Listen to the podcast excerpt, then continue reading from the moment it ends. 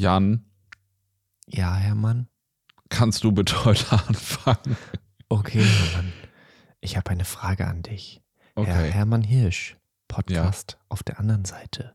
Warum gibt es so viele Greifvögel an Autobahnen? Da muss ich ja doch anfangen. Und warum flüstern wir?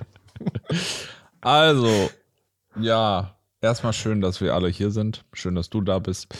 Ähm, was ist los mit äh, Greifvögeln an der Autobahn? Ja, ich würde sagen, weil die ganz genau wissen, dass an der Autobahn regelmäßig Tiere überfahren werden und dann da Aas liegt und sie sich das dann vom Standstreifen mopsen können. Ja, Oder? sind kleine Mopser. Man nennt Mopser. ja auch deswegen heißen die auch Mäusebussarde, Mopsbussarde. mopsen. Lustig. Kleinen Nee, aber- Mopsbussard gesehen. Ist, glaube ich, Ja. wirklich ein Ding, ne? Ja. Wobei, glaube, das also hat- ich kenne das auch mit Turmfalken. Ich weiß gar nicht, ob Turmfalken auch Aasfresser sind, so wie Mäusebussarde. Ich glaube nicht, aber Hm. Turmfalken sieht man, ähm, wenn ich in Dortmund unterwegs bin, ganz häufig an ein so einer, ähm, an so einer Straße, wo eben frisch gepflanzte Bäume stehen. Da sitzt er immer oben drauf und jagt immer an diesem, an der Böschung, die halt regelmäßig abgemäht wird. Und ich glaube, dass er da einfach perfekte Jagdbedingungen hat. Also ist auch noch ein Punkt. Das glaube ich auch. Also Ja. wahrscheinlich auch, weil so Standstreifen immer wieder gemäht werden und so und dadurch einfach gute Bedingungen für Mäuse sind. Das ist wahrscheinlich auch ein Thema. Standstreifen sind aber doch jetzt mal, um nochmal auf die Terminologie zurückzukommen, sind das nicht asphaltierte Dinger? Also die werden, glaube ich, nicht gemäht. Ja, stimmt. Nee, das, ich meine auch die, die Dinger daneben, diese Gräben und so. Die Böschung. Oder gibt es jetzt wahrscheinlich so richtig bei der Autobahnmeisterei gibt es einen richtigen Fachausdruck.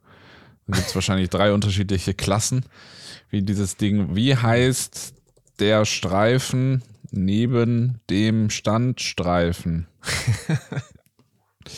der Seitenstreifen ist Teil der Straße, welcher neben der Fahrbahn verläuft. Aber das ist doch, naja, ist auch egal. Nee, aber weißt du, was glaube ich auch noch ein Thema ist? Ist mir gerade so eingefallen. Bei Schnee werden, haben Turmfalken jetzt zum Beispiel echt ein Problem, Mäuse zu finden. Und wenn sie dann an Autobahnen schauen, ist ja da meistens gestreut. Und da gibt es immer wieder Flächen, die einfach dann äh, schneefrei sind. Also auch Grasflächen. Und da Ja. sind dann wahrscheinlich die Mäuse. Und die holen sie sich dann. Ja, und auch wenn die Straße, ähm, die wird ja auch schön gesalzen, gesalzt, damit da nichts ähm, irgendwie einfriert. Und das schmilzt natürlich auch dann das Bankett mhm, rechts so. neben dem Fahrstreifen. Aber du hast doch jetzt gerade noch genau das gesagt, was ich gesagt habe, oder? Ach so, dann war ich abgelenkt, weil ich hier gegoogelt habe. Nee, also war das nicht mit Okay. Schnee und? Entschuldigung. Ja, Hermann, also dann, das Ich- hat doch was zu tun mit dem Bankett, hat er ein Wort Ach so, gegoogelt. ja, guck mal, ich war Nee. so drauf jetzt hier. Ich habe den Straßenquerschnitt bei Wikipedia mir mal angeguckt und gesehen, dass es an dem Bankett heißt. Ah, Ja, Hermann, ja, herzlich willkommen an diesem wunderschönen Morgen. Wir haben 11 Uhr. Das zeitweise Team ist noch nicht ganz so wach, könnte man sagen, auf der Höhe. Der erste Kaffee ist getrunken. Jetzt Ah. Meiner bin ich noch beim Sch Nee, ja, das ist Nee. Hm. wahrscheinlich das Thema. Du, dann macht er da gleich mal einen. Ja, und wir haben heute wichtige, spannende Themen. Es geht um, unter anderem um den Regenwurm. Bei dir weiß ich noch gar nicht, um was es geht. Die Natur der Woche. Ich bin Jan Lessmann und mir gegenüber sitzt Hermann Hirsch in Hessen. Ich bin gerade in Bochum. Und ja, wir sind wie immer der Motivationspodcast. Heute vielleicht ein bisschen weniger, sondern eher der ASMR-Work, äh, ASMR-Podcast. Und was, Was haben wir noch? Wir reden ab? über Rucksäcke. Äh, und es gibt auch noch ordentlich. Ich kümmere mich heute ums Backend. Autonomous Sensory Meridian Response. Ah, Englisch kann er. Ne? Autonomous Sensory Meridian Response. Was ist der Meridian, Jan? Ja, das weiß ich jetzt auch nicht. Du bist vielleicht ein Thema fürs nächste Mal, ne? Ist eine Verbindungslinie aller Orte auf der Erde. Aha. Hm. Ach, Meridian. Naja, gut. Ja, ich bin auch Schön. noch nicht ganz im Thema. Also ja, als Regenwurm freue ich mich sehr drüber. Ich habe nicht kein großes Thema dieses Mal vorbereitet, aber ich habe so ein bisschen Natur der Woche und dazu kleckerweise so ein paar Sachen, die ich jetzt gerade letzte Woche gesehen habe, die man jetzt draußen sich auch angucken kann. Du Hermann, um dich so ein bisschen aus dem Loch rauszuholen, fang doch einfach mal an. Was passiert gerade bei dir in der Natur? Was können die Leute sehen? Wir nehmen die Leute ja auch alle mit. Hallo erstmal alle zusammen. Und Hermann, was könntest du den Leuten mitgeben? Also ich war letzte Woche sehr viel im Wald äh, fotografieren und zwar habe ich meine Wintervogelfütterung mal wieder so richtig äh, aktiviert. Also ich habe da zwar mhm. die ganze Zeit gefüttert, aber bin jetzt mal regelmäßig wieder hingegangen, um da zu fotografieren, weil ja die letzte Woche so unglaublich schönes Wetter war. Also ich hatte die ganze Zeit die Sonne geschienen und es war spürbar warm.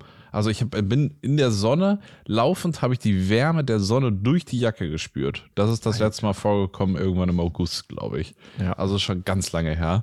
Ähm, und ich habe auch das Gefühl, dass ja diese Wärme und die Sonne, das gibt ja auch der Natur immer so richtig Power, ne? Was mhm. machst du da? Ich esse Nougat. Boah, Jan, das kannst du jetzt mir nicht antun. Okay, Entschuldigung. Ähm, so, und, des, und dann saß ich halt immer da lange im Wald. Also ich habe unterschiedliche Fotos da versucht mit dem Tele, mit dem Weitwinkel und so weiter. Und bei den allermeisten Fotos saß ich halt einfach irgendwie im Wald und äh, habe auf den Fernauslöser gedrückt. Und wenn man da so ganz in Ruhe sitzt und so und dann die Natur so ringsherum irgendwie vergisst, dass man da ist, kriegt man ja eine Menge mit. Und dabei ist mir was aufgefallen, Jan. Und zwar, ich weiß nicht, ob dir das auch so geht, aber ich habe irgendwie den Eindruck, dass es dieses Jahr viel mehr Kernbeißer gibt als sonst. Ich habe noch keinen gesehen dieses Jahr. Okay, dann ja, weiß ich auch nicht. Vielleicht liegt es auch nur an mir, dass sich meine mhm. Wahrnehmung plötzlich daran so ähm, irgendwie verschärft hat oder so. Geschärft. Verschärft? Oh, ich bin wirklich noch nicht im Thema. Äh, das ging los, als es im Dezember oder so mal so richtig kalt war. da waren hier plötzlich ganz viele Kernbeißer unterwegs. Und die haben ja so einen richtig coolen Ruf, so einen Pix, Pix, mhm. so einen richtig scharfen Ton irgendwie. Man hört sie auch immer viel mehr, als dass man sie sieht. So, dann habe ich sie ähm, die Woche drauf nochmal woanders gesehen, dann habe ich sie in Dortmund gesehen, dann habe ich sie nochmal in Dortmund gesehen, dann habe ich sie wieder hier gesehen und an meiner Fütterung sind die nie, aber die sitzen immer in den Baumkronen über der Fütterung und sind da am Machen und am Tun. Und ich dachte, das ist ein Vogel, auf den man vielleicht einfach mal ganz anders achten kann. Das ist nämlich, glaube ich, einer, wenn man jetzt so die heimischen Singvögel oder auch Finken aufzählt, ist, glaube ich, der Kernbeißer der erste, den man vergisst. Und das stimmt ich finde, das ist irgendwie ein cooler Vogel, den man jetzt gerade auch, wenn die Sonne scheint, schön sehen kann. Ich habe nämlich über den rausgefunden, dass der gerade, wenn die Witterung so ein bisschen passt und die Sonne scheint, schon im Februar auch balzt. Und das ist eben der Grund dafür, dass man den jetzt gerade so häufig hört. Also dieser Ruf Pix, Pix, äh, ganz weit hoch aus den Baumkronen, das ist der Kernbeißer. Und der mhm. ist echt ein schöner Vogel. Der wird auch Finkenkönig genannt, habe ich dann gelesen, weil er eben der größte heimische Fink ist, den wir haben. Mhm. Und es wird keine allumfassende Beschreibung vom Kernbeißer jetzt hier, aber so ein paar, paar Fun Facts, damit man auch sich freut, wenn man ihn sieht, ist, oh, dass ja. er mit seinem kleinen, ja, was heißt kleinen, überdurchschnittlich großen Schnabel 50 Kilogramm Kraft aufwenden kann. Alter. 50. Das schaffe ich nicht. Nee. Oder was kann das? Google ich jetzt nicht, sonst verhaspel ich mich wieder. Aber ich weiß nicht, was der menschliche kann wahrscheinlich noch mehr, aber ist ja auch zwölfmal so groß. Aber das ist so ein kleiner Schnabel. Ich meine, auch wenn er für ihn groß ist, dass er für uns immer noch klein 50 Kilo aufbringen kann. Beeindruckende Leistung. Ja, und damit kann er nämlich auch Kirschkerne oder Olivenkerne knacken.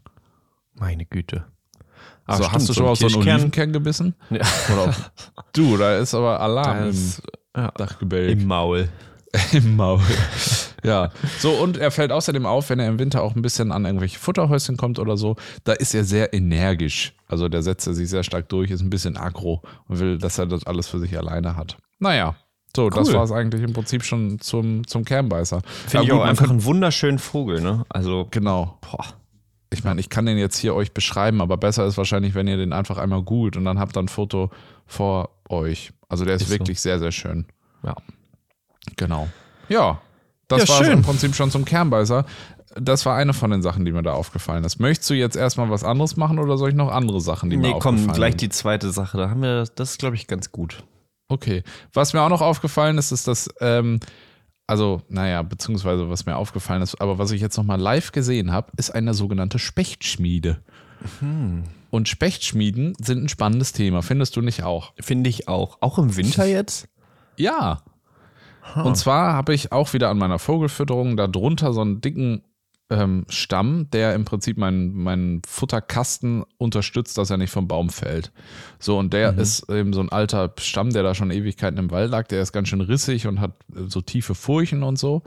Ähm, und da kommt auch immer ein Buntspecht, der übrigens der absolute Assi ist an der Vogelfütterung, weil er dahin geht, nicht so wie so schön wie die Kohlmeisen und Blaumeisen, die fliegen dahin, die holen sich einen Kern, hauen wieder ab, knacken den, fressen den, kommen wieder.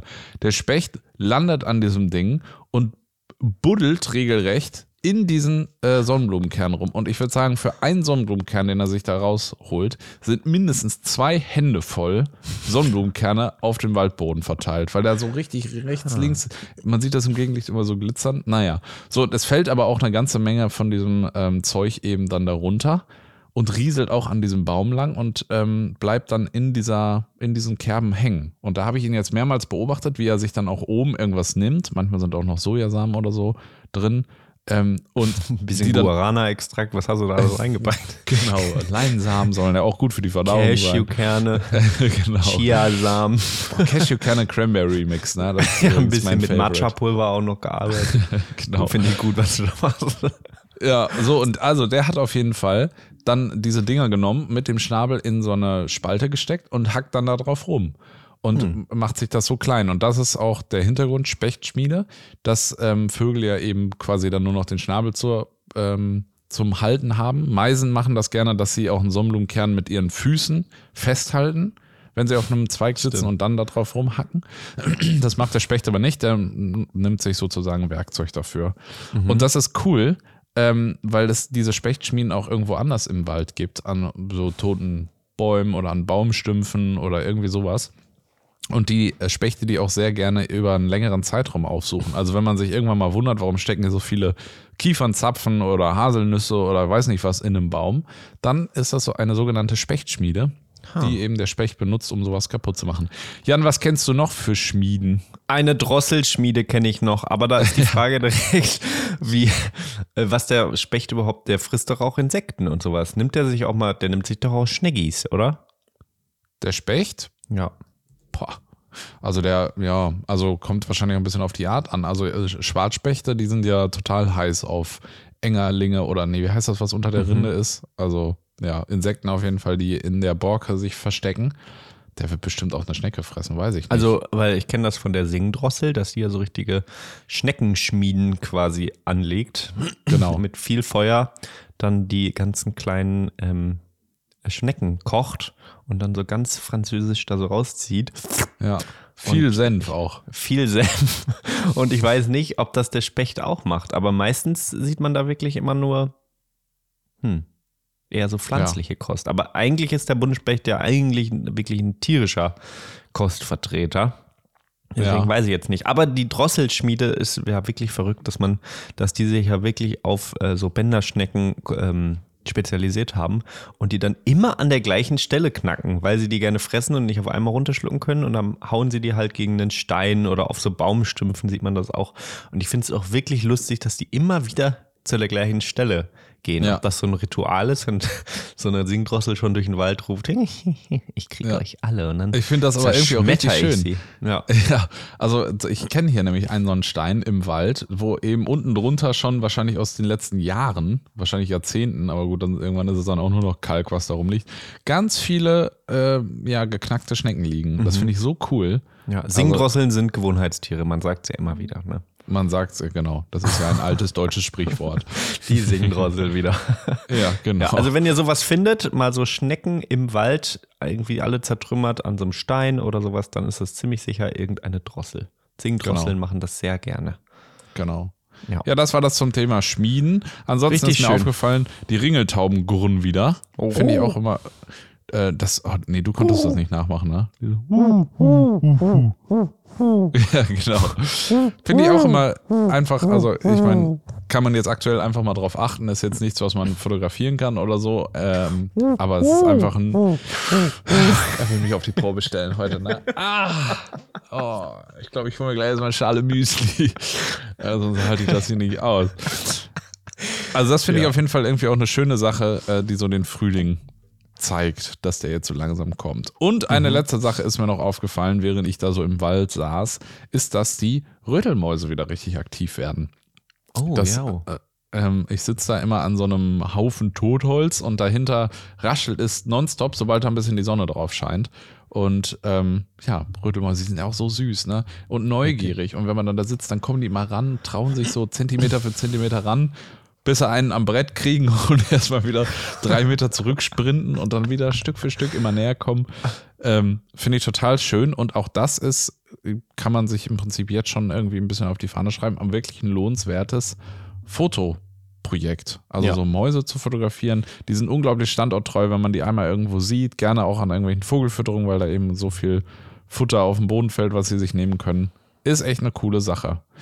Schön. Da habe ich auch nur einmal ganz kurz quer gelesen. Auch hier kommen nur drei Fakten zur Rüttelmaus und dann war es das auch. Es gilt als häufigstes Säugetier Europas. Boah. Hättest du das gedacht? Nee, ne? Nein, niemals.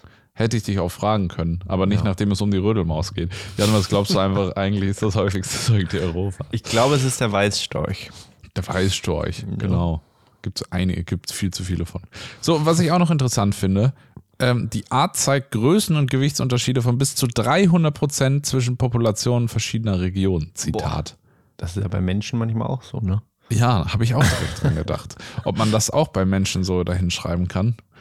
Naja, egal. Es, die wiegt nämlich zwischen 12 und 35 Gramm. Aha.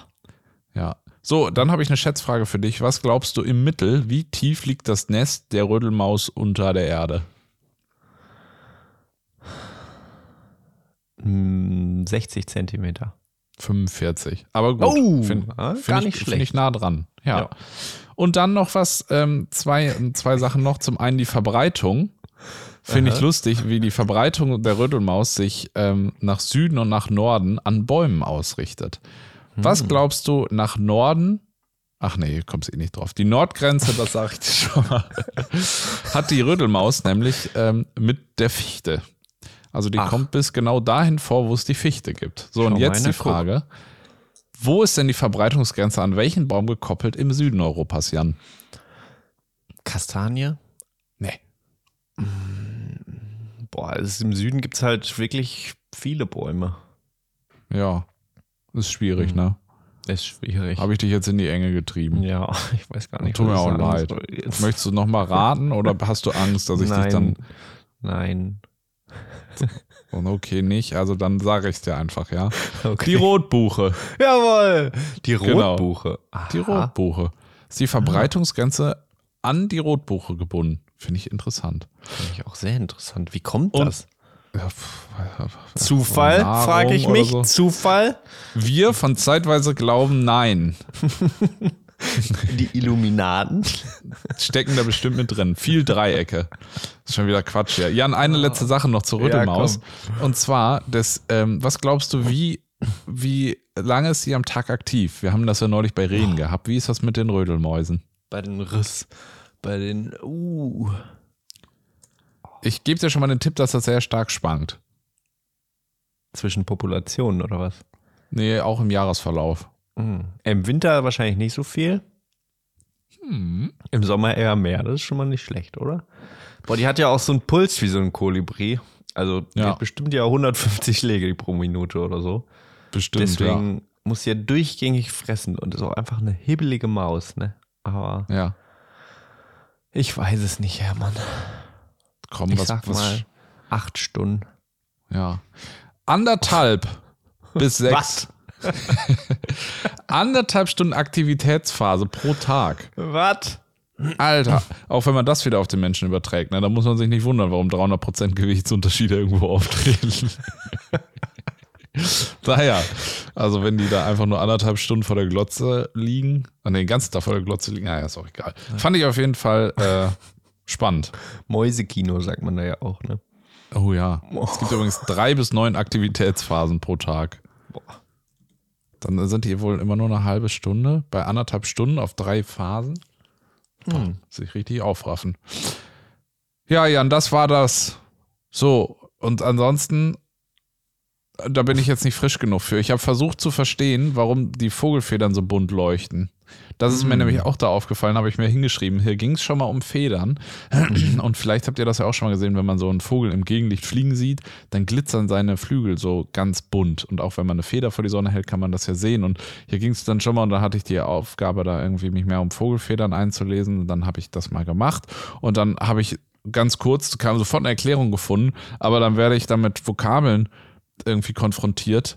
Ähm, Beugungsgitter und Huygensches Prinzip und Lichtintensitäten und Interferenzmuster und Auslenkungen und die Überlagerung der Wellen addieren sich zur neuen Amplitude. du, da brauche ich nochmal mehr Ruhe für. Könnt ihr euch aber okay. schon mal drauf freuen. Schön. Auch einfach den Podcast mal abonnieren bei Spotify genau. oder Apple Podcast oder wo auch immer ihr den hört. Und lasst uns gerne einen Kommentar da, wenn ihr denkt, du, die reden mir einfach zu sehr durcheinander oder Hermann erzählt immer das, was Jan sowieso schon erzählt hat.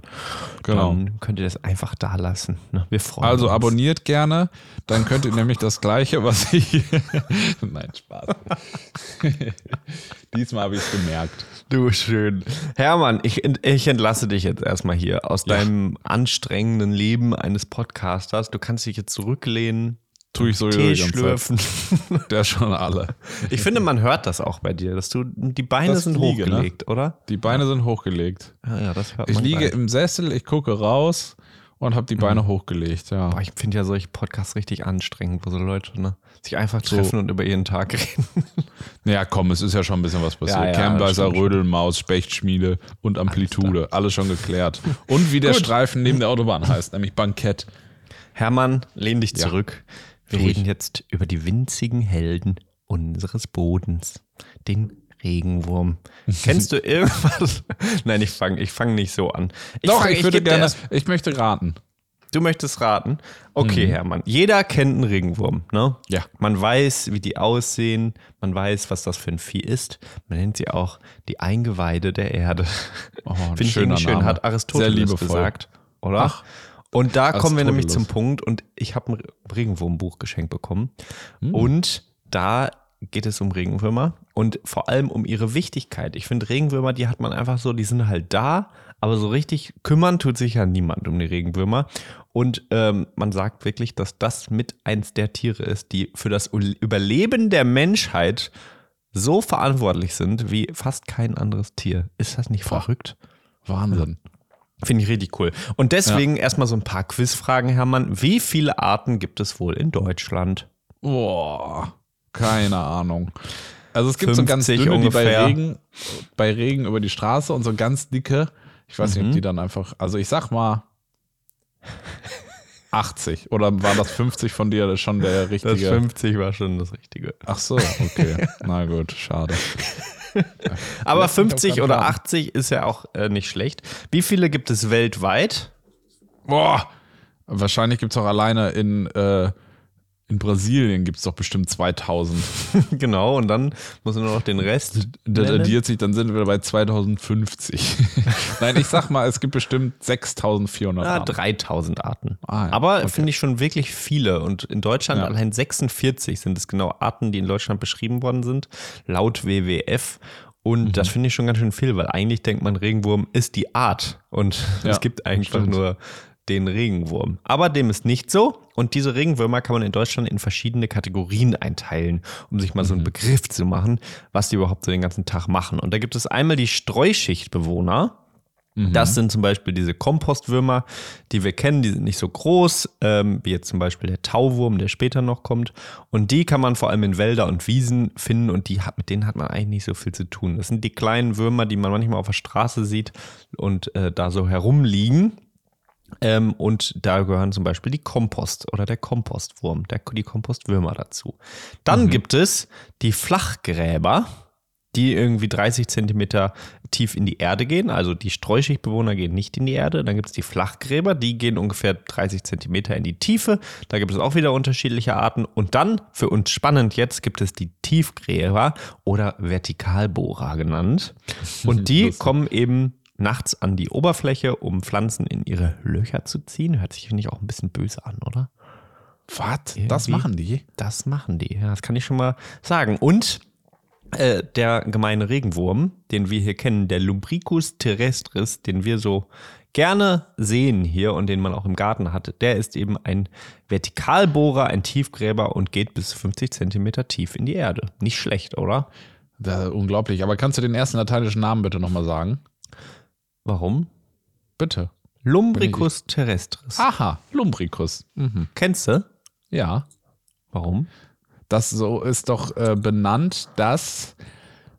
Ah, ich glaube, ah, es gibt ein Auto, ich glaube, es ist vom BUND, ich weiß es aber nicht. Und das ist der sogenannte Lumbricus. Und da gibt es äh, ganz viele, also das fährt so umher und kümmert sich um Schulen und macht da so. Und der heißt Lumbricus. Und Terrestris ist ja wahrscheinlich Erde. Da heißt Richtig, Lumbricus Wurm und dann ist das Erdwurm. Huh. Wahnsinn. Okay. Es ist übrigens Quatsch, was ich gerade erzählt habe, dass der nur 50 Zentimeter tief in die Erde geht. Ich weiß nicht, was ich da gedacht habe, aber der geht natürlich viel, viel tiefer. Er kann bis zu mehrere Meter buddeln und graben und manche äh, Gänge sind sogar bis zu sieben Meter lang. Unglaublich. Oder? Wahnsinn. Richtig krass. Das also so grundsätzlich. Und was ich auch immer wieder spannend finde und was da auch ähm, im Kapitel quasi vorkam, ist, dass im Boden mehr Tierarten leben als an der Erdoberfläche. Ist das nicht Auch irgendwie verrückt? Ja, Wahnsinn. Finde ich richtig cool. Aber vor allem jetzt so als Fotograf, als Naturfotograf, man fotografiert halt immer nur die Tiere über der Erde, weil es Ja. irgendwie unter der Erde auch schwierig ist. Aber dass man jetzt sich vorstellt, okay, da gibt es noch einfach viel mehr Tierarten, als die man so kennt, finde ich irgendwie cool. Unglaublich. So, und Ja. jetzt wollen wir uns natürlich nochmal mit ein paar, ein paar schönen Sachen hier beschäftigen, die ja natürlich wichtig sind. Der größte Wurm der Welt.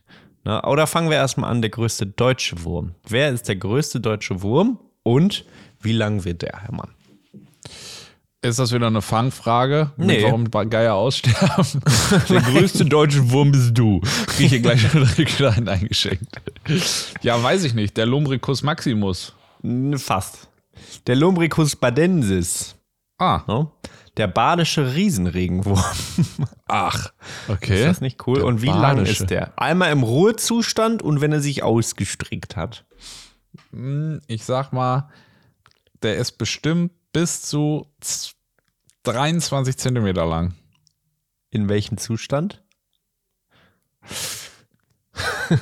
Oh, wenn du so fragst, dann im, im Ruhezustand. Im Ruhezustand 30 Zentimeter lang.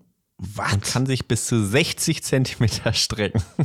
Ach du meine Güte. Alter, stell dir mal vor, du siehst so einen Wurm im Wald. Da würde ich aber rennen.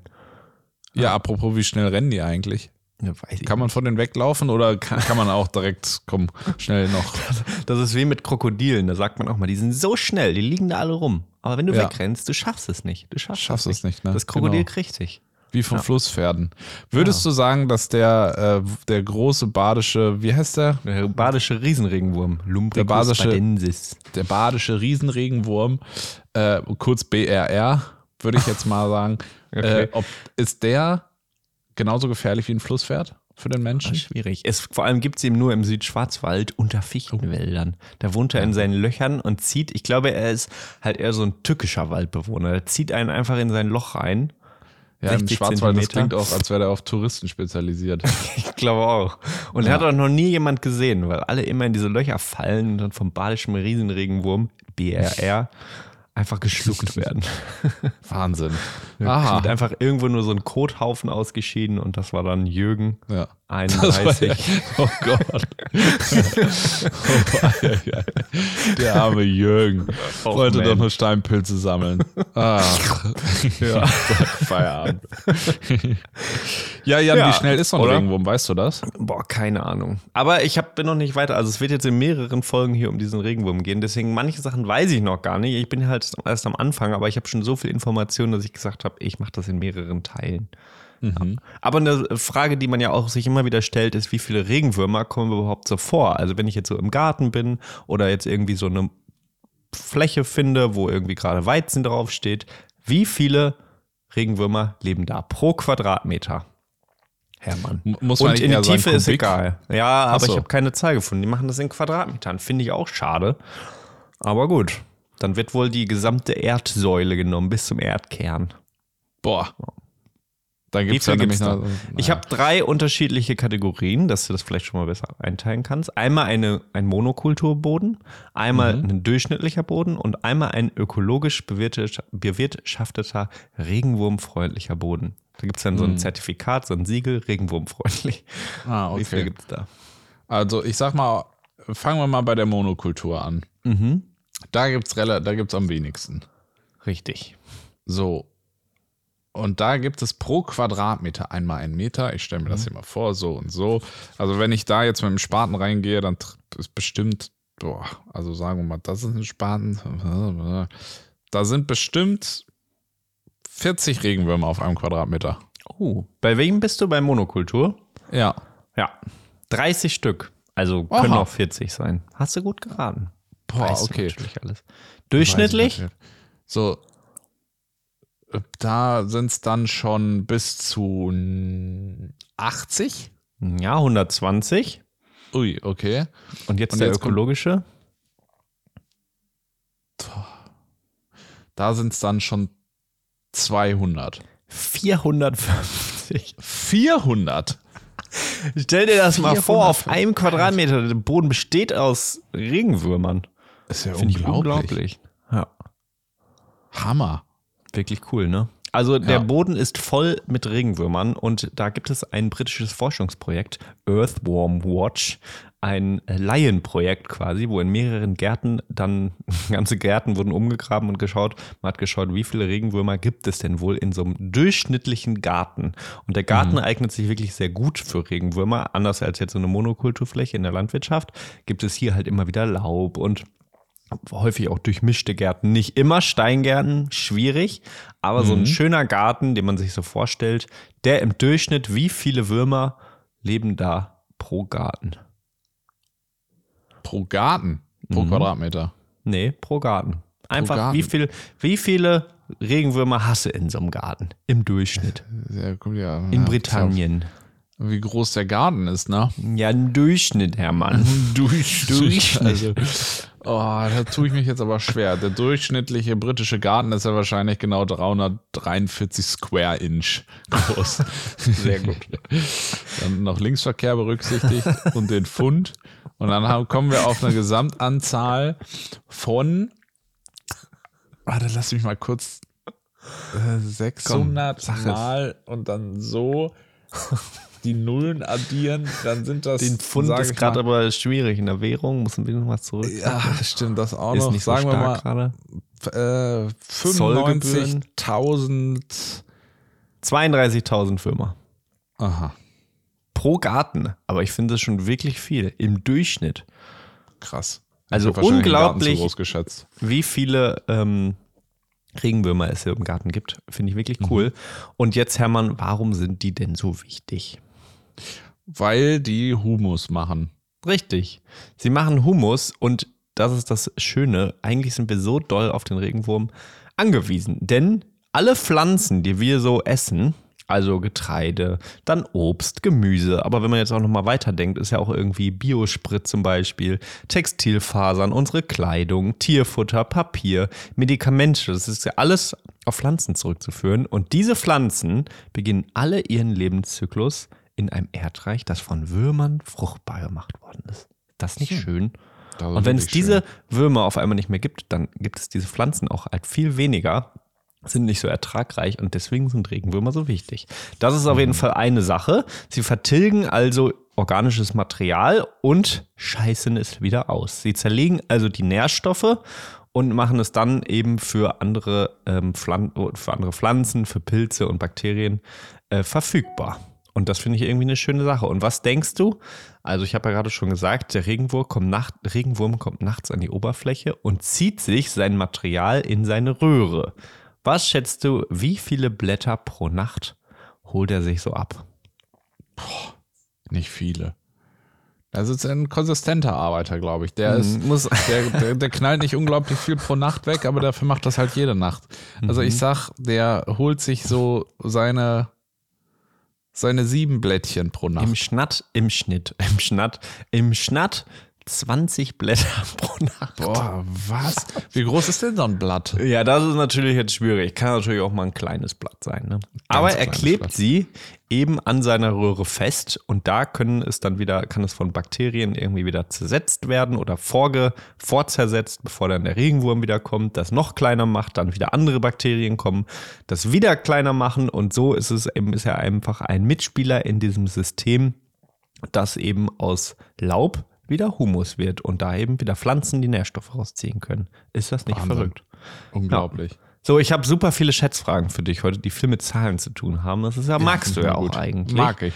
Ja. Und zwar, jetzt wird sehr abstrakt und wahrscheinlich auch sehr schwer, das überhaupt in Zahlen zu fassen. Aber wie viel Tonnen Laubstreu wird weltweit jährlich in Humus verwandelt vom Regenwurm? oh Gott.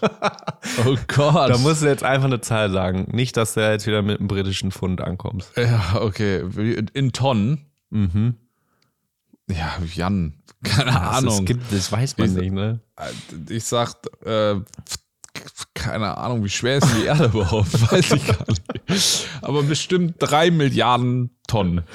35 Milliarden Tonnen. 35, immerhin Milliarden schon mal richtig, ja gut.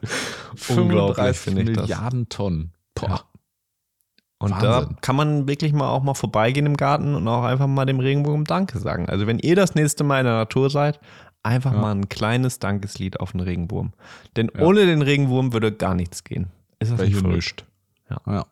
Was sie außerdem machen, ist, dass sie den Boden belüften. Durch ihre ganzen kleinen Gänge und ihre Fraßleistung ist der Boden immer gut durchlüftet, Sauerstoff kommt in untere Schichten und es ist vor allem durchlässig auch für Wasser. Das heißt, der Boden wird nicht nur verdichtet, also wird nicht so verdichtet, sondern Wasser kann eben bis in untere Schichten eindringen, wo dann wieder Pflanzen zu diesem Wasser vorstoßen können und das nutzen können.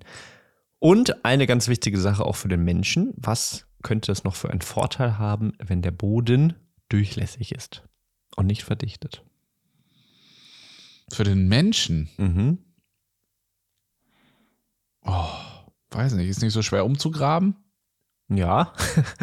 du musst den Spaten nicht so tief in die Genau, Erde hauen, um da alles. dein Betonfundament zu setzen. Das ist richtig. Äh, Wenn du nochmal an Überschwemmungen denkst, zum Beispiel. Ach so, dass er einfach viel mehr Wasser aufnimmt.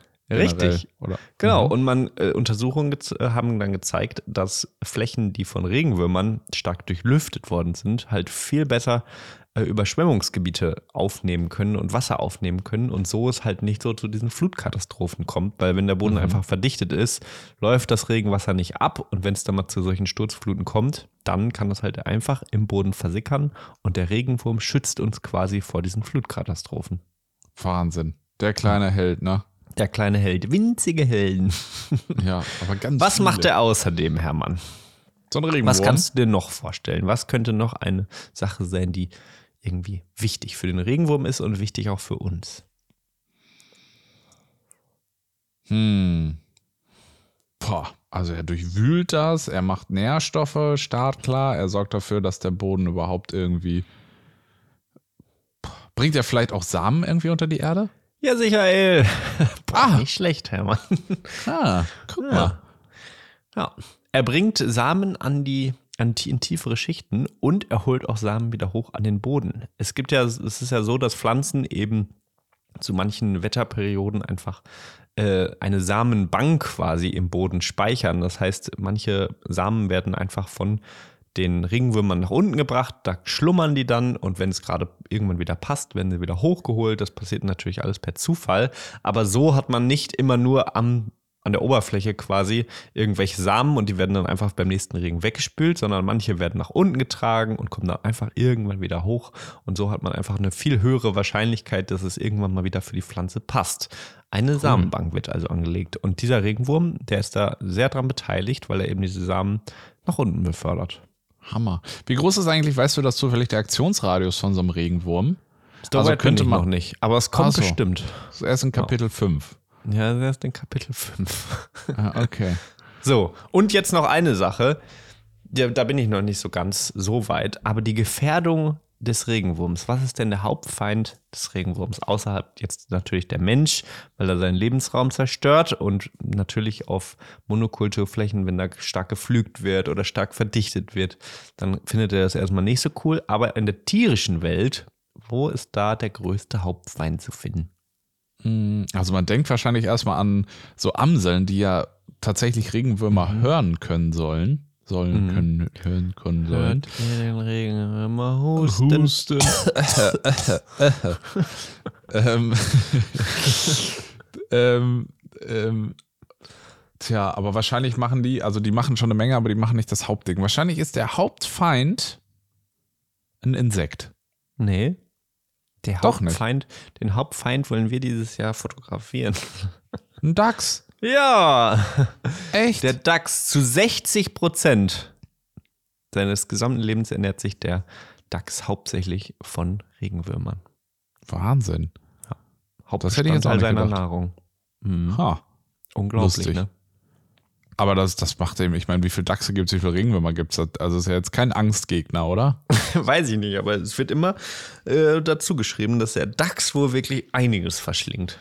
Wahnsinn seinen fetten Wanst wieder mit Regenwürmern voll Boah, Ja, der weiß auch, was gut ist, ne? Ja, der weiß, was gut ist. Ja, so viel mhm. dazu. Also vielleicht können wir uns ja irgendwie auch nochmal mit den Regenwürmern und Dachsen beschäftigen und das irgendwie als Foto verarbeiten. Verkenne ich auch noch nicht. Ne, kenne ich auch Wie nicht. sich so ein Dachs so ganz süß so ein Regenwurm aus der Erde zieht. Kennst du überhaupt irgendein Regenwurmfoto? Nee. Regenwürmer ich sind ein Foto. Doch irgendwann im BBC war mal ein Foto, wo ich, ich weiß nicht, irgendein Drosselvogel so einen Regenwurm aus dem Boden zieht und so ganz lang zieht. Ah, das, das einzige doch, Foto, was ich kenne, wo, ja. Aber wo jetzt ein Regenwurm der Protagonist ist, schwierig. Schwierig. Ich habe mal gehört, dass Steinkreuze sich die auch packen. Stimmt.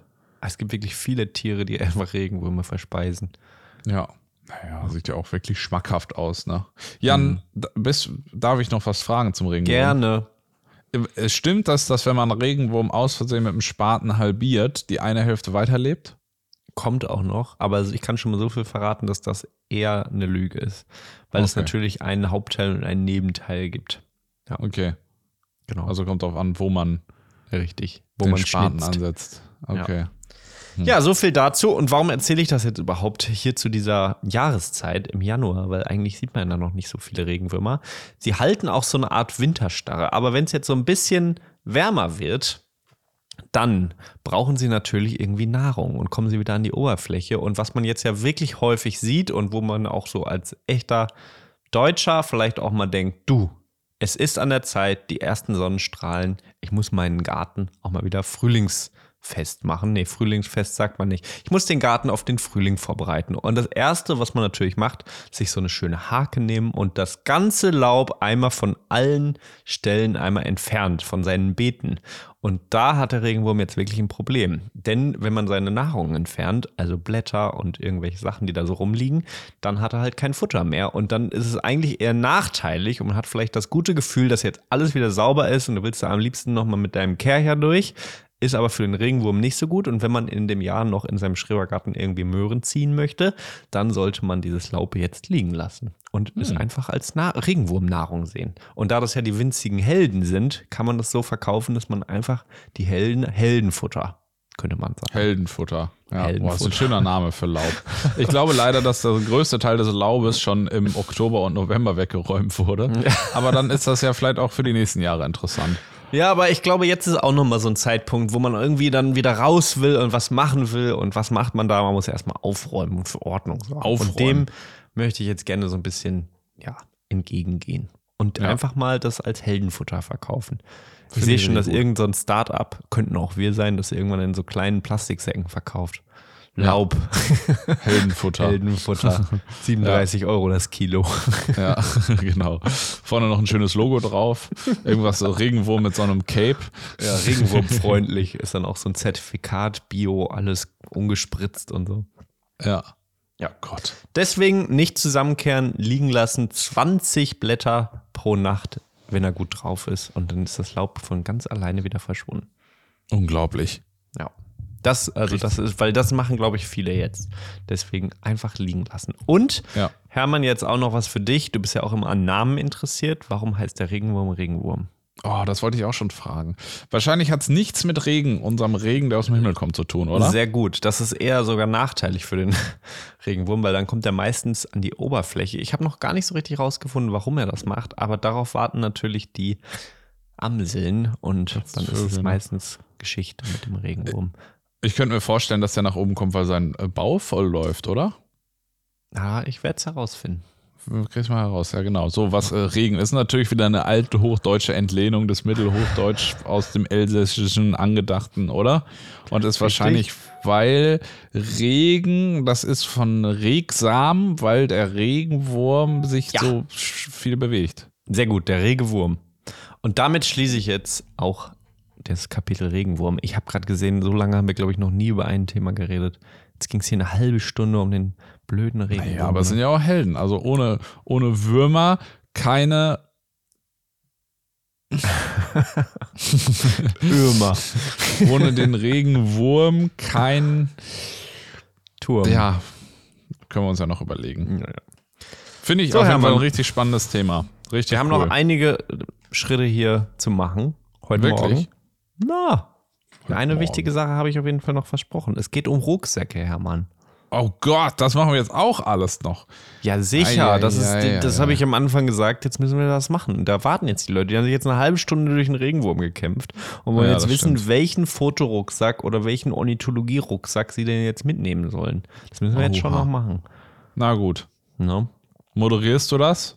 Ich moderiere das. Okay. Und zwar ist natürlich die Fotorucksacksuche wirklich schwierig. Und wir machen da auf jeden Fall auch noch mal ein Video zu, ähm, denn das ist ja ein Ding, was man irgendwie auch oft braucht. Und bei uns ging es da auch sehr lange immer wieder drum und das ist jetzt sehr schwierig, weil wir können natürlich nur unsere Empfehlungen geben und es gibt so, so viele Fotorucksäcke und das ist erstmal der erste Tipp, man muss sie einfach aufsetzen. Schaut mal irgendwie, wenn ihr andere Fotografinnen, Fotografen ähm, kennenlernt, was die dann so für Rucksäcke haben und dann fragt ihr einfach mal, ob man den mal aufsetzen darf. Auf Fotoworkshops ist auch immer die Dichte an Fotorucksäcken sehr hoch, deswegen lohnt sich auch ein Fotoworkshop, zufälligerweise bei Zeitweise, nur um zu gucken, welchen Rucksack denn die anderen haben. Ja, Ja, so viel dazu. super Marketing-Argument. Oder? Ähm, was jetzt natürlich, äh, wir können die Rucksäcke vielleicht mal so ein bisschen einteilen. Also wir haben verschiedene Kategorien. Wir haben einmal die Sache, dass du einfach jeden Tag mit deinem Rucksack losziehen willst. Du hast so dein Standardgepäck dabei und äh, gehst nicht so lange, fährst mit dem Auto irgendwo hin, aber irgendwo muss das Zeug halt hin und da hast du so deinen Rucksack. Dann gibt es einmal die Fotowanderung, also wenn man richtig lange unterwegs ist und man muss richtig viel mitnehmen und hat ein großes Tele, da braucht man noch einen und dann braucht man natürlich auch irgendwas noch für die Stadttouren, die man irgendwie so gerade eben macht und man will auch nicht immer aussehen wie Ziphosen Rüdiger. Und das, es tut mir übrigens langsam leid um alle Menschen, die Rüdiger heißen. Ich hoffe, uns Ja, hört niemand auch. zu, der Rüdiger heißt. Ja, und wenn doch, dann sorry, Rüdiger. Es geht nicht gegen Sorry. dich. Nee, wirklich. Geht nur gegen es ist alle eine anderen. fiktive Person. Genau. Ja, wo sollen wir mit anfangen, Hermann? Ähm, also von mir aus, ich glaube, das ist ja auch das Hauptding, was die allermeisten Menschen interessiert, ist dieses, genau was du beschrieben hast als, erste, als erstes Kapitel. Also dieses, man hat irgendwie zu Hause so seinen Rucksack liegen, das ist auch gefühlt der Aufbewahrungsort für die meisten Fotosachen und man nimmt den, um immer irgendwie draußen gewappnet Ja. zu sein. Genau. So, und da ist es natürlich aber auch, auch wenn das jetzt so eine Kategorie ist, unglaublich abhängig davon, wie viel Zeug ihr habt und vor allem würde ich sagen, ob ihr einen Supertailor habt oder nicht. Ja. Weil so ein 402.8 oder so ein 600 F4 oder so im Rucksack, der sprengt alles Kleine Alles. oder dann passt nichts anderes mehr mit rein. Dann Also fangen wir doch damit an, mit dem Ja. Supertele, weil das ist am speziellsten. Ja, das stimmt.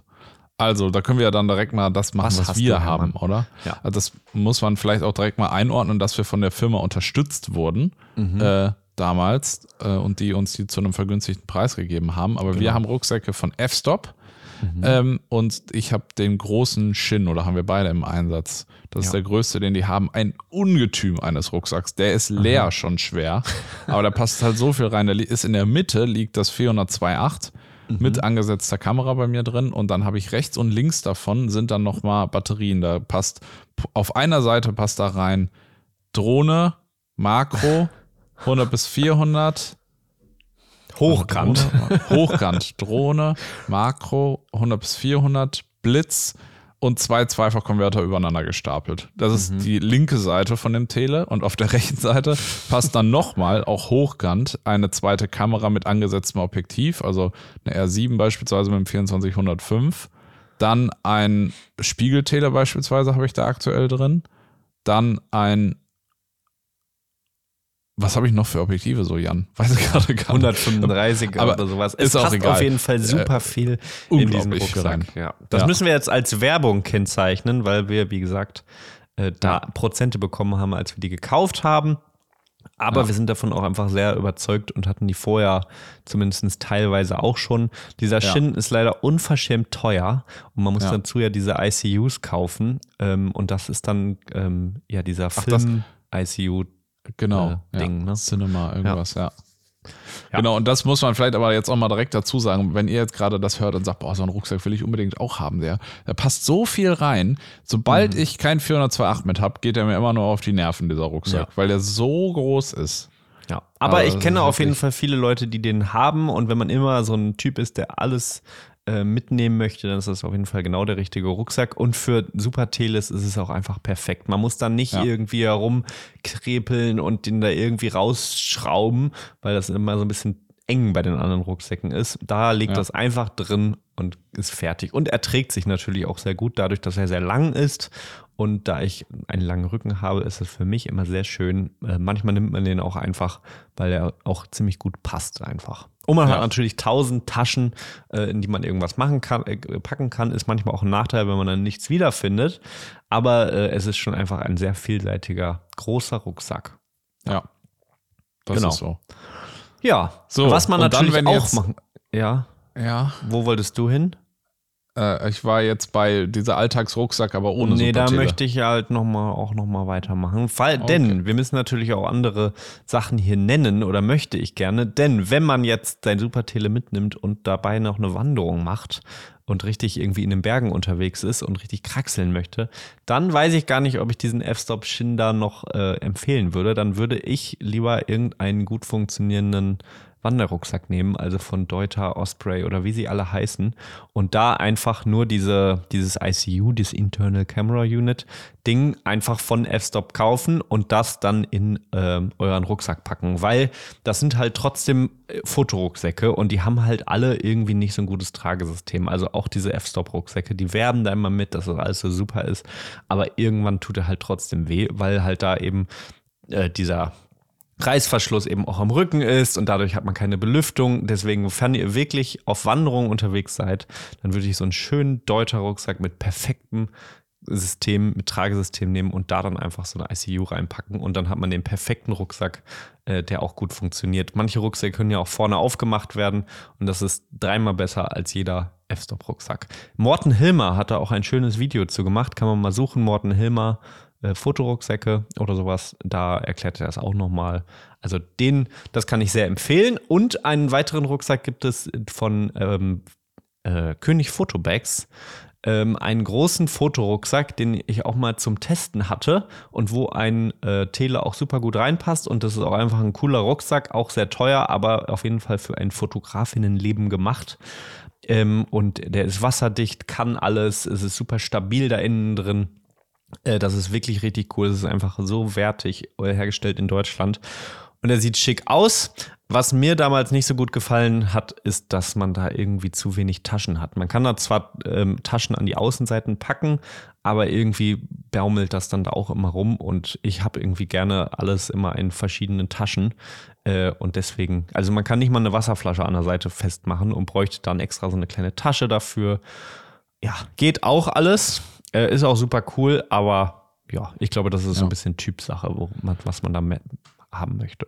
Ja. Das ist ein Fotorucksack, den wir auf unseren Workshops auch immer wieder sehen. Ja. Und ich muss sagen, immer wenn man dann einmal vor Ort irgendwo angekommen ist, bin ich, gucke ich immer ein bisschen neidisch dahin, Mhm. weil der ähm, so eine, also den legt man auch quasi aufs Gesicht. Wo ist eigentlich vorne und hinten beim Rucksack, Jan? Was ist am Rücken? Ist das vorne oder hinten? Hinten, würde ich sagen. Hinten. Okay, dann legt man ihn nach, mit vorne nach unten.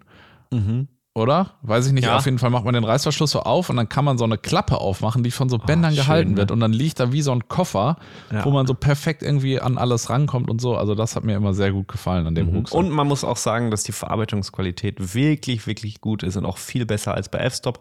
Diese verdammten ICUs sind irgendwie teuer bei F-Stop, aber sie halten einfach nicht so gut. Also diese ganzen Klettverschlüsse gehen irgendwann kaputt. Es wird, es wird auch mal wabbeliger. Also früher waren die besser.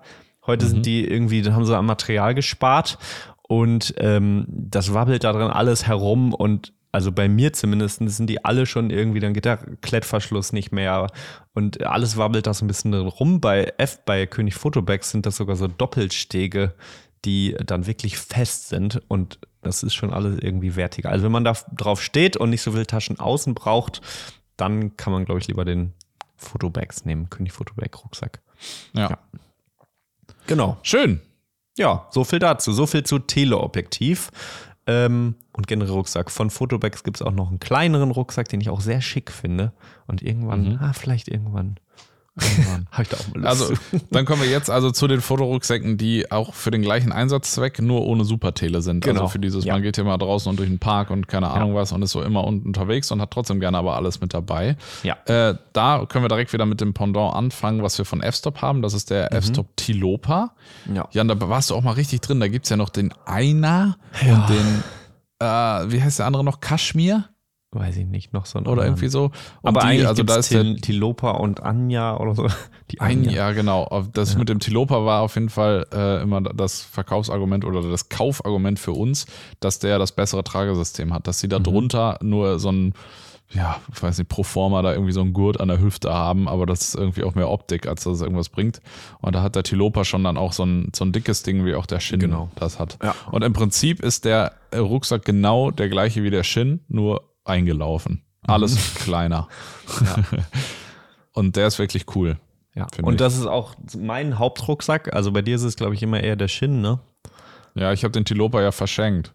Ah, Den habe ich ja gar nicht mehr. Ja. Ich habe den. Tilopa und da habe ich eigentlich wirklich alles drin. Da passt sogar auch ein 400-2.8 mit angesetzter Kamera rein, ähm, wenn man das ICU, ICU XL nimmt. Aber Mhm. ähm, es ist alles ein bisschen gequetscht und da ich sowieso immer eher das 100 bis 400 dabei habe, ähm, nutze ich den sehr gerne und habe den eigentlich immer mit und das passt auch irgendwie gut. Äh, er ist nicht ganz Fluggepäck-tauglich, das wollen auch nochmal viele Leute wissen, wenn man äh, fliegen möchte. Was man da aber machen kann, ist dann einfach dieses ICU, also dieses Innenleben, das kann man quasi aus dem Rucksack herausnehmen mit der ganzen Fotoausrüstung drin und das passt dann in Fluggepäck, zum Beispiel in äh, den Hand, ins Handschuhfach, so nennt man das ja. Und dann kann man den Rucksack irgendwie auf sein, auf sein großes Gepäck kleben, umbinden, reintun, was auch immer. Und dann kann man damit sogar sehr gut verreisen. Also man muss das dann am Flughafen so ein bisschen trennen. Aber das geht wirklich gut, habe ich auch schon gemacht. Ja. Ja. Oder halt einfach nicht fliegen, ne? Oder Aber halt das ist einfach ein anderes fliegen. Thema. Aber du kann man auch verstehen, wenn man es macht. Deswegen, ja. Ja. Damit ist man eigentlich sehr zufrieden. Es hat nicht das beste Tragesystem, pff, es ist, aber es ist ein Tragesystem, er ist auch nicht ungemütlich. Ja, hat viele Taschen, passt eigentlich alles, ne? Man Passt. kann dann bei den äh, F-Stop-Rucksäcken, das finde ich auch sehr schön, verschiedene ICUs kaufen. Also entweder einmal so ein großes, ein kleines, ein sehr kleines. Kann sich das dann so ein bisschen äh, zusammenbasteln. Und was ich habe, ist, dass ich zwei verschiedene ICUs habe und dann immer äh, wechseln kann. Also bei mir ist das gleichzeitig auf die Aufbewahrung im Schrank. Und wenn ich dann sage, ah, ich möchte lieber das nehmen, dann tausche ich das einmal und muss nicht immer irgendwie alles herumstöpseln im Rucksack. Ja. Ja. Ich habe aber das Ja. Gefühl, dass diese Rucksackklasse, in der wir da jetzt unterwegs sind mit dem Tilopa, aber so groß ist, dass es da Ja. noch so viele unterschiedliche Sachen gibt. Wir haben uns hier gerade was angeguckt von ähm, Deuter, dass Mhm. die jetzt auch wirklich einen Fotorucksack rausgebracht haben. Und ich Ja. muss sagen, der also gefällt Der mir sehr gut, cool wie der aus, hier ne? aussieht. Wie heißt der? Day- Deutaf Pro JPEG 36 und Day- JPEG? JPEG und Wie JPEG 34. Ach jo, JPEG. Jetzt verstehe ich das. Wie JPG, das ist ja ein Wortspiel. Oh, wieder lange für gewordet. Hast du das sofort verstanden? Ja, habe ich. Ah ja, okay, du bist auch ein bisschen. naja. Ja, der sieht wirklich cool aus. Gerade der JPEG 34 Plus, den würde ich auch gerne mal aufsetzen, muss ich sagen. Ja, richtig cooles Ding. Was gibt's da ansonsten noch? Ich glaube, dann wird auch langsam das richtig interessant, was es da von Love Pro noch alles gibt, aber da habe ich gar keine Ahnung. Ich auch nicht. Aber da ist wirklich der Tipp, einfach mal aufsetzen und gucken, was einem am besten passt, weil jeder Rücken ist unterschiedlich. Gerade von der Länge ist das wirklich ein Thema und man kann bei diesen Tilopas und wie sie alle heißen halt manchmal sagen, ja, passt oder eben nicht. Also ich kann mir auch vorstellen, dass die Deuter Sachen, da gibt es noch einen JPEG 36, der hat auch so ein richtig cooles ähm, Tragesystem, dass der viel gemütlicher ist. Aber zu mich, für mich zum Beispiel wahrscheinlich nicht, weil der Rücken immer zu kurz ist und die dann Ja. irgendwie als Bauchgurt kann ich es dann nehmen, nicht als Ja. Beckengurt und dann bringt einem das auch alles nichts. Also schwierig. Ja. Ja. Ja, So, und dann? und was haben dann wir da noch? in der Stadt In der Stadt, ach, wie heißt der, den wir da nochmal haben, wieder von F-Stop? So, ähm, every, nee, äh, day, äh, nee, 22 auf jeden Fall ist die Zahl, aber wie der heißt, weiß ich gar nicht. Weißt du nicht mehr, Hermann? Nee. Ich gerade auch nicht. Daypack? Diota! Mann. Diota, genau, ja Diota. eigentlich. Ja. Ja, Diota 22. Der ist so ein bisschen auf hip gemacht. Sieht mir schon Mhm. fast ein bisschen zu hip aus. Vorteil, dass man sieht von außen eigentlich nicht, dass es ein Fotorucksack ist, würde ich sagen. Und der hat von rechts und links so einen Zugriff. Also da ist nicht das äh, Rücken oder das Vorderteil auf, sondern man greift quasi von der Seite oder von beiden Seiten in ein ICU, was da drin ist, was eben von rechts und links ähm, beladen werden kann. Und da passt oben drüber noch irgendwie noch eine Jacke und keine Ahnung was. Was mich an dem immer tierisch nervt, ist, dass da kein Platz für eine Wasserflasche draußen dran ist. Die muss man immer oben im Rucksack äh, irgendwie Ja, noch auf das ICU an, ne? legen und oh, dann quetscht die, wenn man dann die Kamera aus dem ICU raus hat und die Wasserflasche ist noch voll, dann drückt sich das alles zusammen und so. Also ich benutze den oder habe den jetzt ähm, immer mal wieder benutzt, aber ach, eigentlich, Irgendwie ist es auch doof. ich glaube, da gibt es bessere. Ja. Kann man nicht empfehlen. Ja. Kann man so Ja. sagen.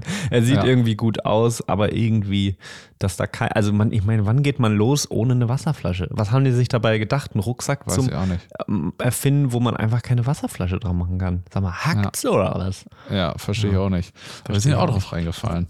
Naja, also man kann sie natürlich auch reinmachen, geht auch alles. Bei mir ist direkt ähm, die, der Reißverschluss kaputt gegangen, also die Naht zwischen Reißverschluss und Tasche und die Außen, die einzige Außentasche, die man vorne noch hat, ist damit jetzt nicht mehr nutzbar für mich. Also da bin ich nicht so voll des Lobes. Nee. Ja, und damit haben wir äh, sehr viele Rucksäcke schon, die wir jetzt benutzen. Ähm, ja, ich finde, es wird immer ganz schön viel Hype um diese F-Stop-Rucksäcke gemacht. Die haben auch einfach ein sehr gutes Market Marketing-System mit allen möglichen, jeder, jeder zweite Fotograf, Fotografin ist ja da irgendwie Ambassador oder so. Ja. Ähm, pff, es sind halt Fotorucksäcke, die auch wirklich gut sind. Sie fallen irgendwann nicht mehr auf, weil sie einfach funktionieren.